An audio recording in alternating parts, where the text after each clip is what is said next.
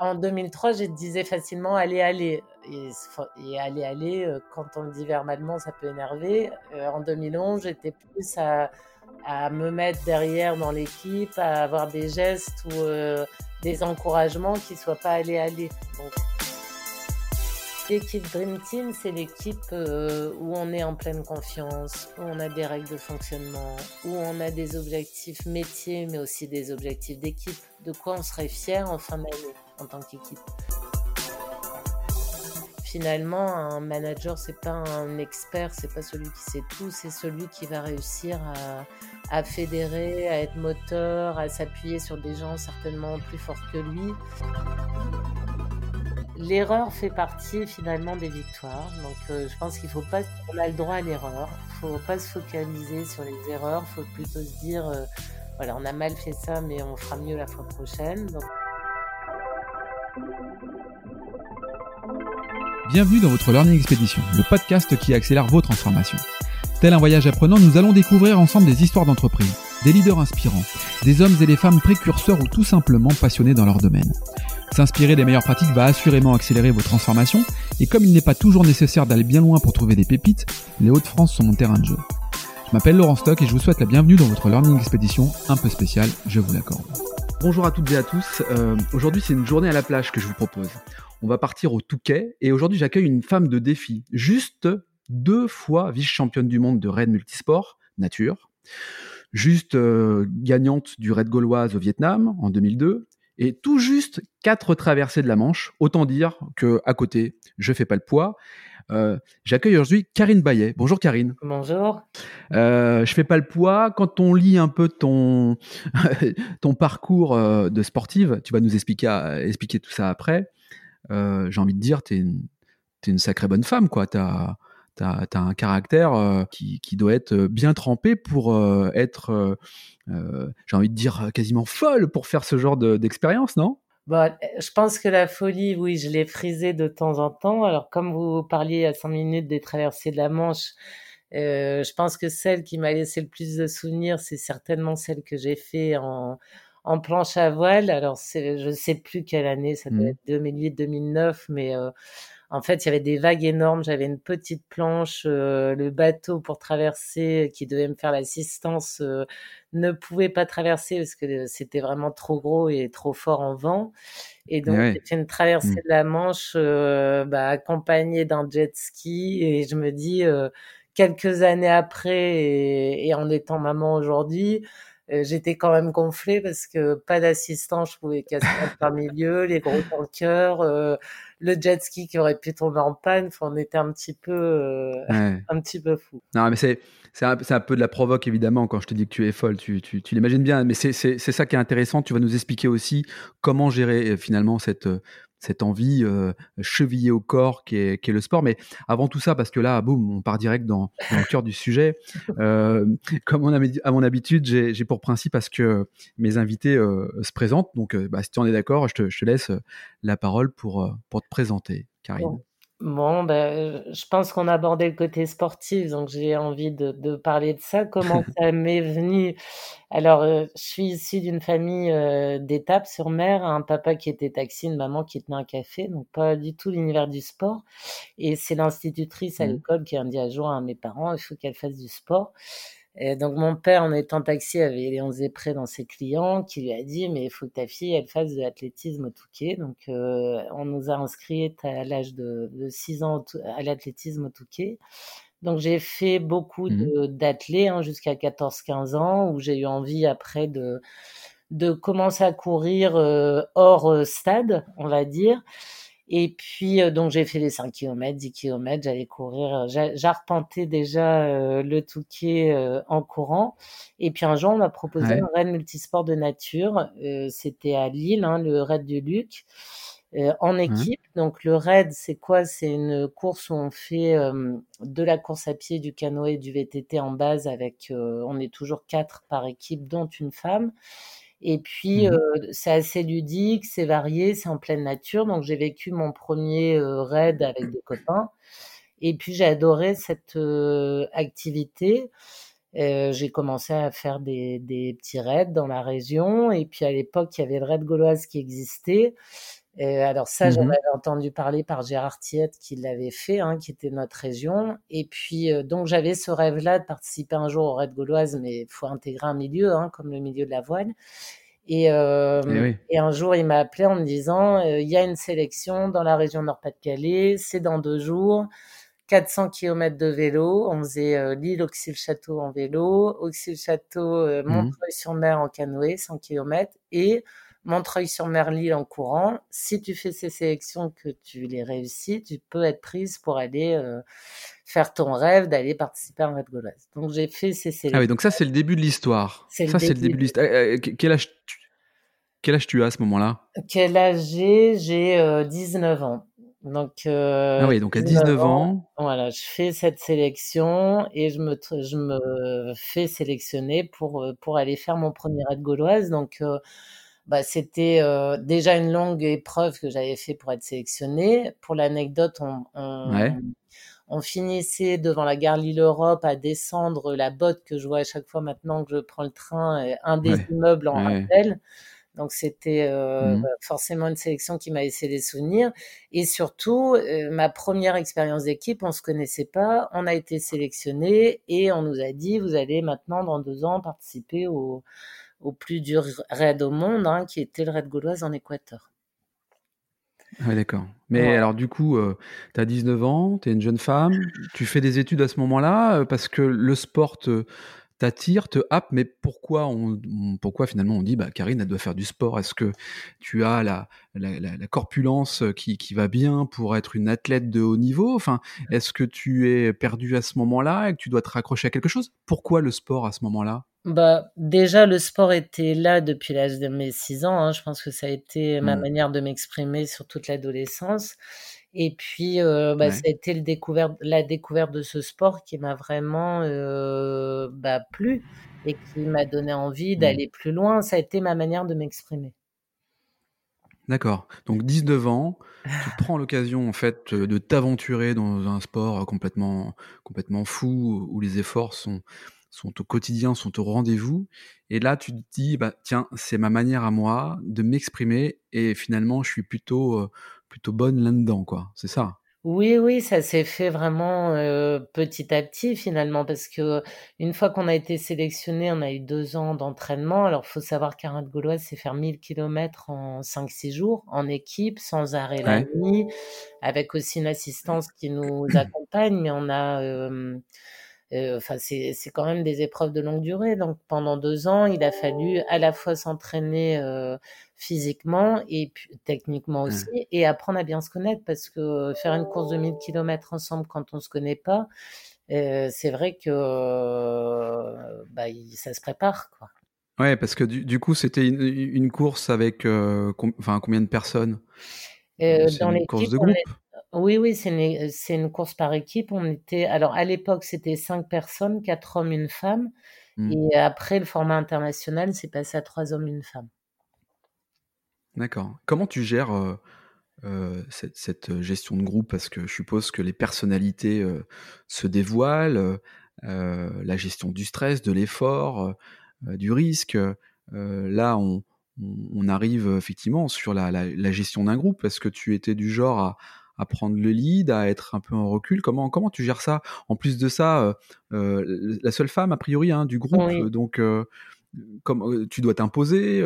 Raconte-nous un petit peu là comment ça se passe. Bah, c'est vrai que ma première expérience, et après on, je parlerai du reste, mais j'étais équipière. Alors j'ai couru mon premier raid gauloise avec quelqu'un qui était du GIPN, hein, qui est un ancien, qui était bah, le, capitaine de l'équipe.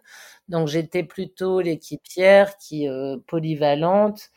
Euh, après, le but de ces courses-là, effectivement, c'est de mettre tous les égaux au service du collectif et de penser team, mmh. quoi. Toujours, euh, s'il y en a un qui est moins bien, ben on va lui porter son sac à dos, on va le tracter, on est toujours groupé sur le terrain. Donc, cette notion d'équipe, elle est vraiment super importante et aussi importante finalement que l'effort physique à fournir sur ce type d'épreuve-là c'est l'équipe qui te porte finalement. L'équipe te porte à, à, t'accomplir et aller beaucoup plus loin que ce que tu pourrais imaginer dans, dans, le cadre de l'énergie individuelle que tu peux avoir. Et, et tu nous en parleras d'ailleurs, hein, ça de l'énergie individuelle, comment recharger ses batteries émotionnelles, physiques, intellectuelles.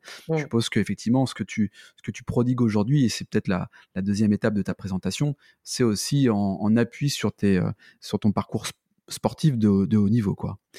Donc ça, c'est le raid gauloise au Vietnam que tu as remporté en, en 2002. Euh, non, ça c'est la première participation, là où on m'a dit tu vas faire un truc de dingue, tu vas en faire un et t'en feras plus après. Et en fait, ouais. une fini le raid gauloise en Équateur, donc euh, pour faire aussi voyager un petit peu, on commençait par le Cotopaxi, on, traversait toute la forêt amazonienne, on, on, finissait sur la côte. On a fini 13e. Mmh. Et euh, une fois fini, je me suis dit, à quand le prochain je, je pense que j'ai trouvé ma voie. Donc j'ai intégré finalement ce milieu du raid.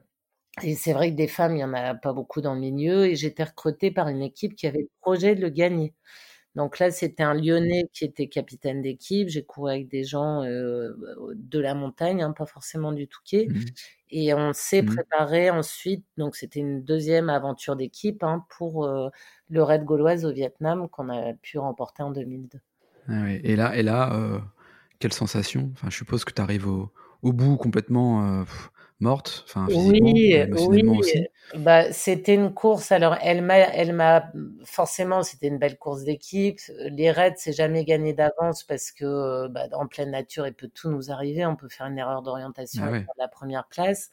Là, c'était une course mmh. où euh, on a vraiment souffert de l'humidité, de la chaleur, de on avait oui. les pieds abîmés, on avait les dos, parce qu'on on portait des sacs à dos, donc on avait les dos complètement affectés d'avoir les sacs à dos mouillés constamment sur nous. C'est une course aussi où j'ai appris euh, le fait de s'arrêter. En fait, à un moment donné de la course, on a dû s'arrêter pendant cinq heures pour se soigner. On était là pour gagner. On a vu toutes les équipes nous doubler. Et euh, c'est vrai que ce moment-là, c'était euh, très difficile mentalement parce que euh, bah forcément, on était là pour gagner, on était à l'arrêt. Et pour autant, on se disait, si on s'occupe pas de son équipe et si on se soigne pas, on n'ira pas rejoindre l'arrivée. Donc ça a été un premier enseignement de savoir euh, s'arrêter pour repartir plus fort et ça a été le cas sur cette course-là parce qu'on a on a tiré le positif finalement de cet arrêt de 5 heures et on est ressorti le Ouais. couteau entre les dents pour aller gagner euh, ce raid. Quoi. Ouais, c'est ça. J'imagine bien le couteau entre les dents. Tu serres les dents et tu dis euh, l'objectif c'est d'aller gagner. On y va coûte que coûte, quoi. Ouais, coûte que coûte. Et donc tu gagnes. Enfin, vous Et gagnez. Coup, voilà, on gagne. Ça, ça, ça, c'est 2002. Hein. Ça, c'est 2002. Ensuite, 2003, euh, dernière raid gauloise de l'histoire, il y a un décès en début de course qui nous a affecté, on abandonne. Hmm. Et à ce moment-là, alors c'est vrai que les femmes, on était plutôt des équipières. Il n'y avait pas de femmes capitaines Ouais. d'équipe. Et moi, je me, bon, j'avais des belles propositions d'équipes euh, qui souhaitaient que je les rejoigne. Et là, je me suis dit, j'ai envie d'amener autre chose dans ce milieu. Euh, et j'ai décidé de monter mon équipe de raid euh, entre 2003 et 2004. Euh, donc, je suis allée euh, chercher des partenaires, recruter des garçons plus forts que moi. Et puis, j'ai monté Ouais. euh, ma première équipe pour aller faire le C'est passé championnat du monde en 2004 en, en Patagonie. Voilà, Et donc, là, c'est toi la patronne, c'est toi la capitaine. oui, donc forte de 6-7 ans euh, en étant équipière, je Ouais. suis devenue capitaine. Euh, Ouais. 2004, les premiers championnats du monde, on a abandonné. Donc, euh, Hmm. c'était une course où, euh, en fait, dans une euh, rivière assez euh, difficile, il y a un équipier qui a perdu connaissance. Euh, on a dû euh, lancer notre balise, électroyer, et le soir, on s'est rendu compte qu'il avait fait une hypoglycémie euh, fulgurante. Ah. Et on s'est dit, et ça nous a aussi fait apprendre beaucoup forcément, il a dû nous montrer des signes comme quoi ses batteries étaient euh, déchargées, comme quoi il n'arrivait pas à. Hmm. manger. Et nous, on n'a pas été réceptifs finalement à ces signes. Et lui, il a certainement pas osé nous dire, je suis pas bien, parce qu'une hypoglycémie à ce niveau-là, si elle est prise plus tôt, bah, on s'arrête, on se nourrit et puis on repart. Mais là, je pense que été vraiment euh, euh, bah, un manque d'attention et moi aussi en tant que capitaine, j'ai pas fait assez attention à mon équipier à ce moment-là. Et puis lui, il était Ouais. pas dans un climat suffisamment de confiance pour nous dire je suis pas bien, j'ai besoin d'aide et se livrer. Donc on est ressorti de cette course-là en disant on a abandonné la course qu'on préparait. Moi, jeune capitaine, vraiment, j'étais, j'étais pas fière. Mais finalement, en se disant, on instaure le 11 dit tout dans notre équipe et cette expérience nous servira pour les prochaines. Et puis les prochaines, ça a été euh, 2005 championnat du monde entre Annecy et Stade, 25 000 mètres de dénivelé positif, autant négatif. On a fini cinquième et on est devenu vice-champion du monde en 2006 au Québec et en Écosse en 2007. Donc euh, bon, après là, je vous parle des grands rendez-vous. À côté de ça, on a toujours plein mmh courses, mais sur chaque course, on a appris. Les courses qu'on a gagnées, on débriefait, on se disait qu'est-ce qu'on a fait de bien, qu'est-ce qu'on a fait de moins bien. Et les courses où on a pas fait le résultat escompté, on faisait la même chose pour, euh, bah, mmh. s'améliorer sans cesse. Bien sûr. Et alors tiens, une petite question comme ça. Tu, tu, euh, c'est quoi le modèle économique? Parce que je suppose que ça, c'est ton activité principale pour être euh, engagé quasiment tous les ans sur une aventure comme celle-ci.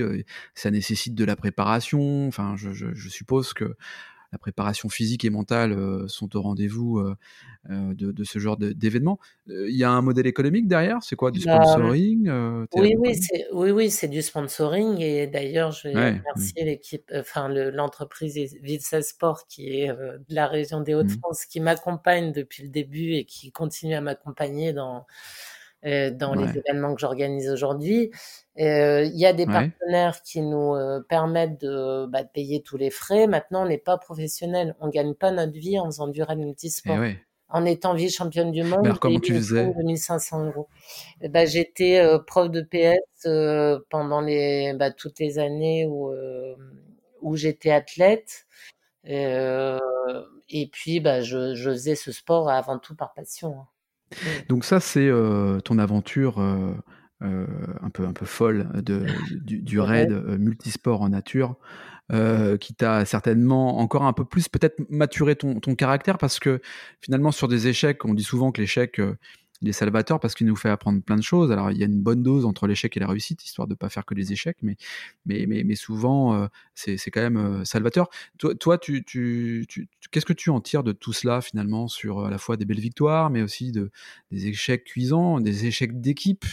Euh, Si tu devais en tirer des, des conseils, ce serait quoi? Bah, moi, je pense que chaque raid m'a fait apprendre. Les raids qu'on a gagnés, mmh. bah, forcément, on a débriefé derrière pour voir qu'est-ce qui nous avait permis de gagner. Euh, les, mmh. les, courses sur lesquelles on a dû abandonner ou faire ou pas faire le résultat escompté, ça nous a fait aussi progresser. Et puis ça a été euh, mmh. vraiment 20 ans de courses à travers le monde euh, avec des histoires différentes à chaque course, même si on avait la même équipe parce que l'équipe que j'ai formée en 2003, on a couru ensemble jusqu'en 2011. Chaque course était différente mmh parce qu'on est en pleine nature, parce qu'on voit des choses différentes, parce que notre forme euh, euh pendant ces raids-là, elle est différente euh, selon s'il fait 40 degrés ou s'il fait euh, moins 10. Euh, donc ça a été à chaque fois des expériences différentes qui nous ont appris euh, à la fois individuellement. Donc, euh, je pense que j'ai pas été la même capitaine en 2003 qu'en 2011. Euh, j'ai vraiment appris à connaître mes équipiers, à connaître leur mode de mmh. fonctionnement, savoir ce, ce, dont ils avaient besoin pour euh, fournir le meilleur. Euh, alors, une mmh anecdote, c'est que c'est vrai que j'ai cette envie de gagner, cette combativité, mais je pense que en 2003, je disais facilement aller, aller. Et, et aller, euh, quand on le dit verbalement, ça peut énerver. Euh, en 2011, j'étais plus à, à, me mettre derrière dans l'équipe, à avoir des gestes ou euh, des encouragements qui soient pas aller, aller. Donc, j'ai vraiment évolué aussi bah, sur toutes ces années en tant que capitaine. Mmh. Et puis, et puis après, bah, forcément, on apprend à se connaître et et quand on a couru sept ans ensemble, plein de courses, euh, on se connaît parfaitement et on connaît les besoins des uns et des autres. Quoi. Et puis des, des clés pour pouvoir gagner. Ouais, ouais, ouais, des clés pour gagner, mais tu en as cité une finalement, parce que le côté allez, allez, c'est un peu facile, allez, allez, alors que le côté euh, comment je trouve euh, peut-être euh, d'un point de vue psychologique, les bons mots au bon moment pour euh, inciter mon collègue à, se dépasser, peut-être aller un peu plus loin que ce qu'il pourrait potentiellement, c'est un élément qui est, enfin, c'est, ça s'apprend, ça s'apprend peut-être aussi avec l'expérience. Alors, cette envie de gagner là, cette combativité telle que tu l'as, telle que tu l'évoques, enfin, ça t'apporte quoi et, et, pourquoi Pourquoi tu vas chercher ça? Est-ce que c'est un besoin de, de, de, prouver, un besoin de, de, montrer, de démontrer à toi, aux autres Est-ce que est-ce que tu as un euh, est-ce que tu l'as déjà analysé peut-être d'ailleurs ça euh, Parce que souvent on, on, est fier aussi de ce genre de truc-là? C'est quoi toi ton Oui, bah, je pense que je suis une compétitrice, hein, que j'aime bien euh, faire bien les choses. C'est en toi quoi. Ouais, c'est en moi mmh. et, et je vois aujourd'hui, mais on en parlera après. C'est vrai que je fais beaucoup de conférences, j'organise mmh. des événements. J'ai toujours le souci de bien faire et de, je le vis comme une compétition à essayer de donner le meilleur. Euh, et, je me souviens du Red Gauloise, euh, du, des championnats du monde où on a fini deuxième au Québec. On avait tout donné et mmh je me suis satisfait de cette deuxième place parce qu'on avait euh, donné le meilleur de l'équipe. Tout donné. Avant de gagner, c'était vraiment ce qu'on vivait, ce qu'on allait fournir et pas avoir de regrets sur bah, ce qu'on a pu livrer. Euh, voilà, mmh. après, j'ai vécu ce raid-là par passion. C'est vrai que euh, de comprendre le fonctionnement des équipiers, d'essayer de mettre tous les égaux au service du collectif, ça m'a mmh. passionné parce que j'ai vraiment couru avec euh, euh, des champions olympiques, des, des, gens qui étaient très forts. pour autant, il fallait mettre toutes euh, leurs compétences au service du collectif. Et oui. Et bien sûr. là, ça m'a passionné. C'est d'ailleurs pour ça que j'en ai fait mon métier aujourd'hui. Eh bien sûr. On va, y, on va y venir justement après. Alors, euh, parce que après une aventure comme celle-ci, le, le J plus 1, c'est-à-dire le, jour où tout se termine, tu, tu rentres chez toi, euh, tu dois connaître un, un grand vide. Euh, Moi, je l'ai vécu à travers différents événements que j'avais organisés. Où globalement, tu fais des trucs énormes et puis du jour au lendemain, plus rien ne se passe. Euh, là, c'est peut-être x10 avec tes histoires de, de, de multisport et, et, et d'énergie à y consacrer. Comment tu gères ce, cette, période un peu délicate, quoi? Alors, cette transition, en fait, euh, bah déjà, étant originaire du Touquet, je me suis dit à 25 ans, j'étais, c'était en 2001, donc euh, j'étais toujours sur, euh, mmh. j'avais le Red Gauloise que j'ai remporté l'année d'après. Je me suis dit, ce serait bien d'organiser un événement au Touquet sur mes lieux d'entraînement pour partager ma passion. Donc, en 2001, j'ai commencé à organiser. Euh, et puis j'ai commencé aussi à avoir des, des entreprises qui me disaient bah tiens tu viens de faire une aventure à tel endroit t'as pas envie de nous en parler euh, donc j'avais déjà euh, commencé un peu une reconversion même si toute mon énergie était dans le sport quand j'ai décidé en 2012 d'arrêter alors c'était au marathon mmh. des sables une course individuelle un marathon par jour dans le désert j'ai mmh commencé cette course-là en me disant, ça fait 20 ans que je fais des défis, euh, tous plus durs les uns que les autres, les traversées de la Manche, l'enduro du Touquet. Euh, et, faire ce marathon des sables, j'avais envie de bien le faire, c'était une course individuelle. Et ça a été un peu un voyage, un voyage intérieur où je courais euh, bah, toute la journée. Et là, j'ai fini le marathon des sables en me disant, je souhaite raccrocher le dossard, pas les baskets.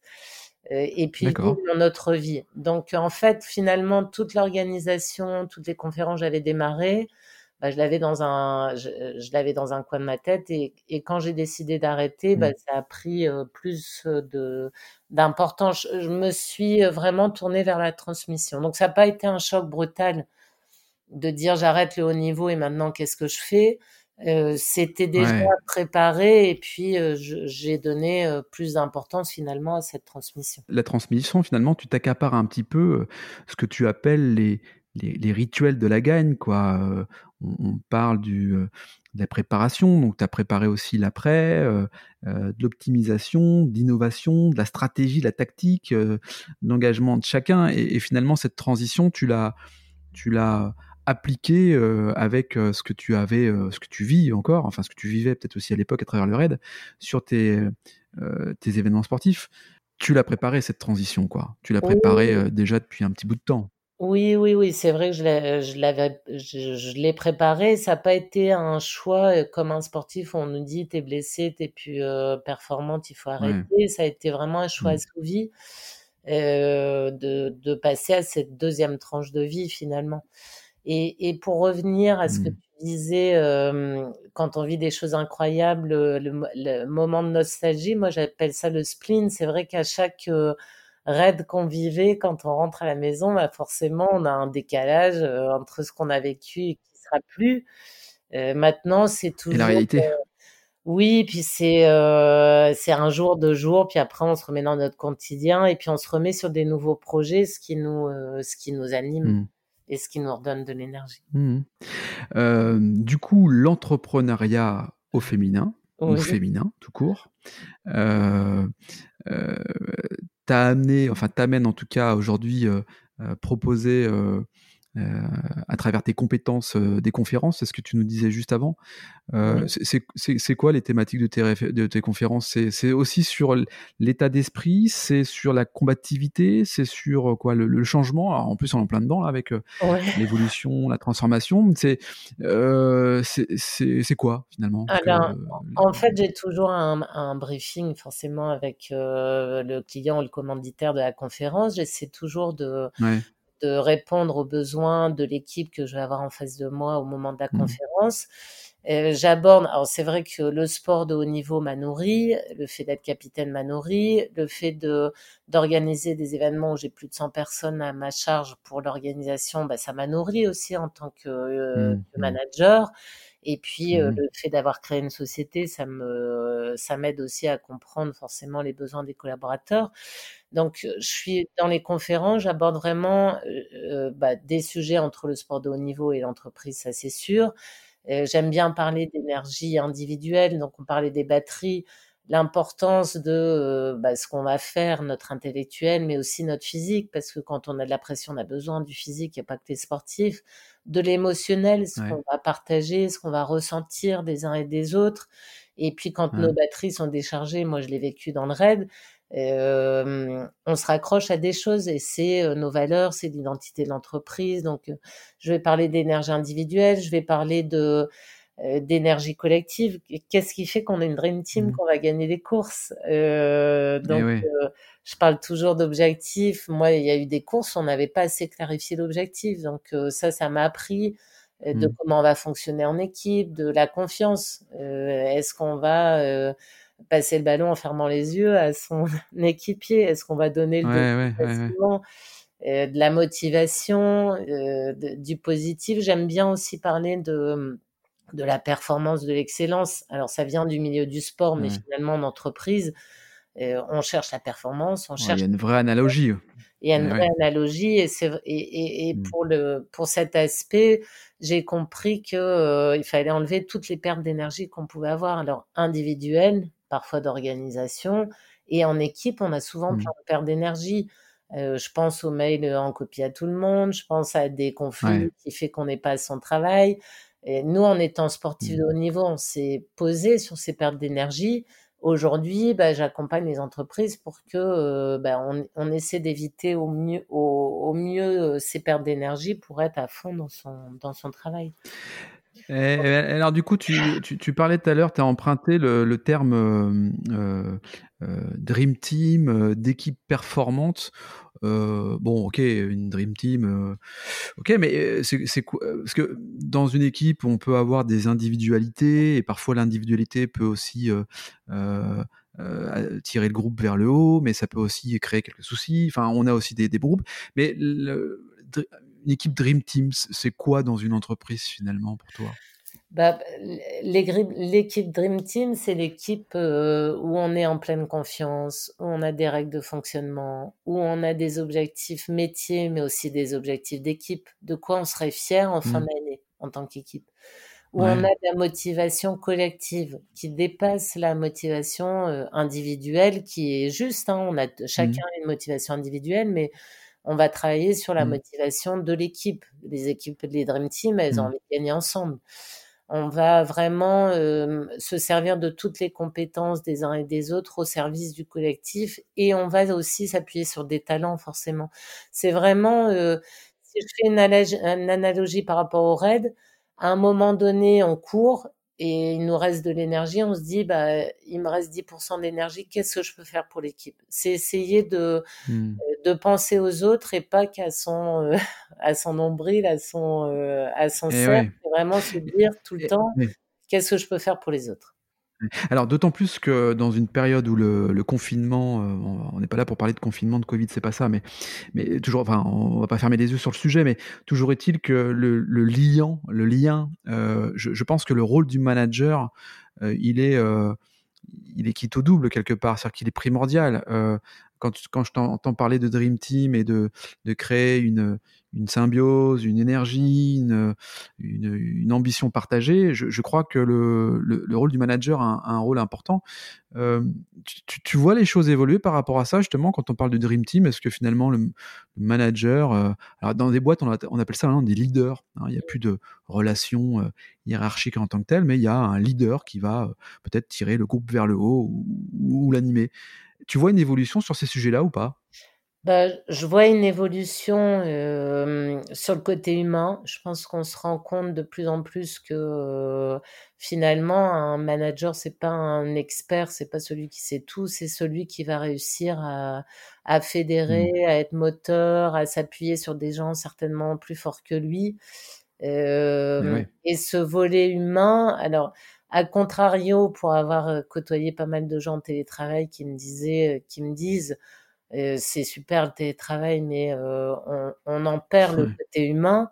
je pense que les équipes qui gagnent aujourd'hui et les managers qui, bah, qui font la différence sont sur ce côté humain. ce côté mmh. bah, attentionné aux gens. Si on donne l'envie aux gens de fournir le meilleur, ils le feront.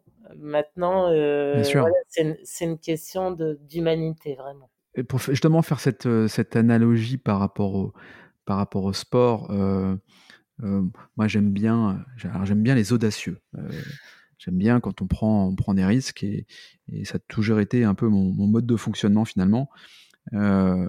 L'audace là-dedans, est-ce que c'est quelque chose de collectif ou est-ce que justement pour le coup c'est une individualité qui, qui fait la différence? Selon toi? Moi, je suis pour les choix collectifs. Nous, on a gagné des courses parce qu'on a pris des risques, parce qu'on était audacieux. Alors, je vais vous donner un exemple d'un raid qu'on a remporté entre Versailles et Marseille, le raid Canéo. On s'est retrouvé euh, devant l'Ardèche que beaucoup de gens connaissent. Et là, on, a amené nos, nos, canoës. Donc, on avait deux types de canoës, plastique solide ou euh, en fibre qui pouvaient casser sur un caillou. Et là, on s'est dit, si on veut gagner notre course, on ira plus vite avec euh, des bateaux fibres, forcément. Maintenant, si mmh. on les casse mmh. en plein milieu, on peut abandonner la course. Et donc, on s'est concerté, mmh. on a pris, euh, on a décidé de partir avec nos bateaux fibres, mais on a fait un choix euh, bah, que, tout le monde était d'accord pour ce choix, et c'est passé. Mais on aurait très bien pu perdre la course à ce moment-là.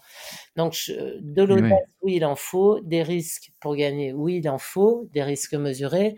Et pour moi, je pense c'est important qu'ils soient partagés parce que voilà, ça devient un risque d'équipe et pas un risque qu'un individu a pris à un moment donné. Euh, c'est vraiment un choix collectif. Ouais, c'est exactement. C'est-à-dire qu'effectivement, là, encore, c'est un, un, choix collectif. Ouais. Karine, on, a à peu près le même âge, 44, hein, 45 ans. Ça se dit pas normalement, mais enfin. Euh, mais, mais si tu avais une minute, tiens, pour parler à la, euh, à la jeune fille que tu étais, tu lui dirais quoi finalement à cette jeune fille?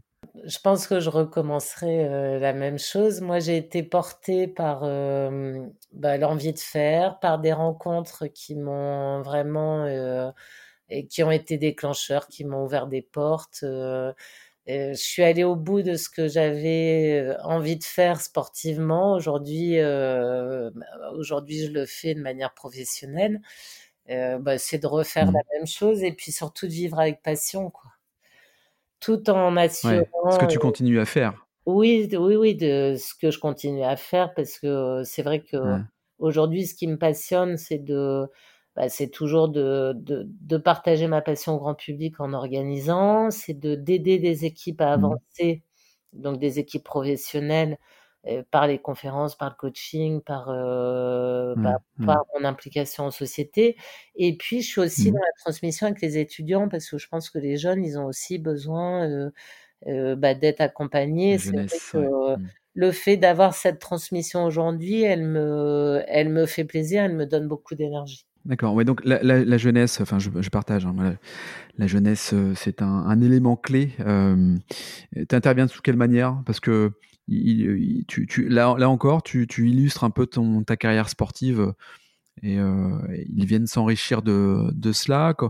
Qu'est-ce que tu leur dis à, à cette jeunesse à travers tes expériences? En fait, déjà comment j'interviens. Bon, j'étais une prof de PS, j'ai arrêté, j'ai quitté l'éducation mmh. nationale et puis j'ai créé ma société en 2008 j'ai ouais. disponibilité. Et puis un jour, j'ai pris un stagiaire euh, chez KBO qui venait de Paris, euh, de l'université Paris-Saclay. Et je dis, dis à tes profs que je veux bien intervenir. Et puis, ils sont venus me chercher pour que je fasse partie de l'équipe. Donc, je fais partie de l'équipe management du sport de l'université euh, Paris-Sud qui est devenue Paris-Saclay. Euh, j'enseigne la, gestion des ressources humaines, la gestion de projets sur l'organisation, le sport et la communication. J'accompagne les projets professionnels des jeunes. Et c'est vrai que je passe beaucoup de temps à essayer de comprendre ce qu'ils ont envie de devenir. Et c'est vrai que pour l'avoir vécu, euh, j'essaie de leur faire passer, d'essayer d'assouvir leur rêve, leur rêve et de se donner les moyens d'y arriver. Donc, euh, au-delà des cours où je vais amener du contenu et forcément de l'expérience, euh, c'est aussi les mmh accompagner pour qu'ils trouvent leur voie. Ouais, d'autant plus que euh, trouver sa voie, c'est jamais, jamais simple. Mmh. S'accomplir, c'est aussi, tu, l'évoquais tout à l'heure, préserver son, son énergie individuelle. Et quand on est jeune, on dort peut-être pas très bien, on mange peut-être pas très bien. Par contre, on a, on a pas mal de, contacts sociaux. Enfin, ça, c'est des sources d'énergie qui sont qui sont indispensables dans la vie. Tu, je suppose aussi que ces sources d'énergie individuelles que tu mets en application, que tu as mis en application, tu, les prodigues. C'est quoi les quels sont les sources d'énergie qui nous amènent à être euh, serein et à être euh, bien dans son quotidien pour euh, avoir les toute l'énergie qu'il faut pour bien travailler?